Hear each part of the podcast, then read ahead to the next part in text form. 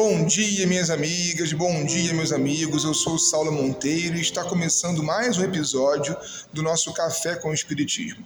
Como você está hoje, hein? Eu espero sinceramente que bem, que muito bem. Mas olha, se não estiver, calma, faz parte do ciclo. Não fique mal por não estar bem. Como a maior parte de vocês que me ouvem já sabem, estamos estudando juntos o livro O Problema do Ser e do Destino. Na semana passada, anunciamos que essa terceira parte do livro enfoca as chamadas potências da alma e procura oferecer pequenos exercícios para quem deseja descobrir-se. Isso porque Leon Denis parte da ideia de que a alma é uma emanação, uma parcela do absoluto suas vidas têm por objetivo a manifestação crescente do que há de divino em si, o aumento do domínio que ela é chamada a exercer interior e exteriormente, por intermédio de seus sentidos e de suas energias latentes.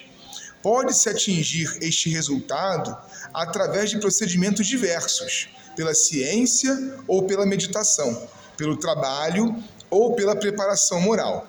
E é sobre isso que eu quero falar hoje. Métodos possíveis de encontro com a alma que nós somos. Para o pensamento espírita do autor em questão, o mais eficaz de todos os métodos ainda é o exame interior, a introspecção. Aliás, Vitor Hugo escrevia: é no interior de si mesmo que se deve olhar o exterior. É bonito, mas é profundo também. Anota aí é no interior de si mesmo que se deve olhar o exterior. Debruçando-nos sobre este poço, que é o nosso espírito, aí percebemos a uma distância abismal, em um estreito círculo, o mundo imenso a penetrar. A verdade é que abaixo da superfície do eu, agitada pelos desejos, pelas esperanças e pelos temores naturais da vida, fica um santuário chamado consciência integral. Calma, pacífica, serena, ela é o princípio da sabedoria e da razão, das quais a maioria dos homens só toma conhecimento através de surdas impulsões ou vagos reflexos entrevistos. Meditação, minha amiga e meu amigo, e Espiritismo têm, portanto, um interesse em comum dar à alma humana condições de prestar atenção a si mesma. Esse exercício não se faz como fuga da realidade ou como um adiantamento da vida espiritual que não combine com essa que você vive hoje. Nada disso. Precisamos meditar e voltar para a luta diária, procurando agora, no entanto, saúde mental, atenção plena, até para mudarmos aquilo que é possível mudar. É por seus sentidos interiores que o ser humano percebe, diz Leon Denis, os fatos e as verdades de ordem transcendental.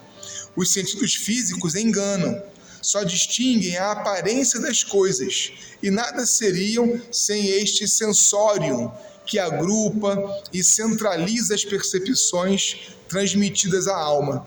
Perceber a realidade na vida íntima e retomar a vida de relação, agora lembrando-se das necessidades e capacidade espiritual, talvez seja um dos ensinamentos mais centrais do Espiritismo aplicáveis à vida de cada uma de nós, de cada um de nós.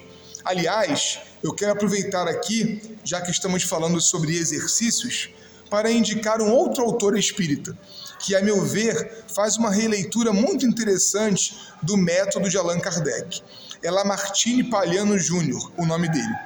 O livro é Transe e Mediunidade. Ali nós temos interessantes exercícios de meditação sob a ótica espírita. O foco da obra, é bem verdade, é a mediunidade, mas se torna muito aproveitável para a aplicação daquela ideia de Kardec de que, sob uma certa medida, todos e todas são médiums. Vale a pena buscar por esse ou por um outro método que te agrade os minutos diários de meditação. Isso nos leva ao conhecimento dessa consciência íntima, sobre a qual precisamos mergulhar, a fim de voltarmos fortes para a vida de relação. Vamos lembrar, é no interior de si mesmo que se deve olhar o exterior. Um forte abraço e até o próximo Café com o Espiritismo.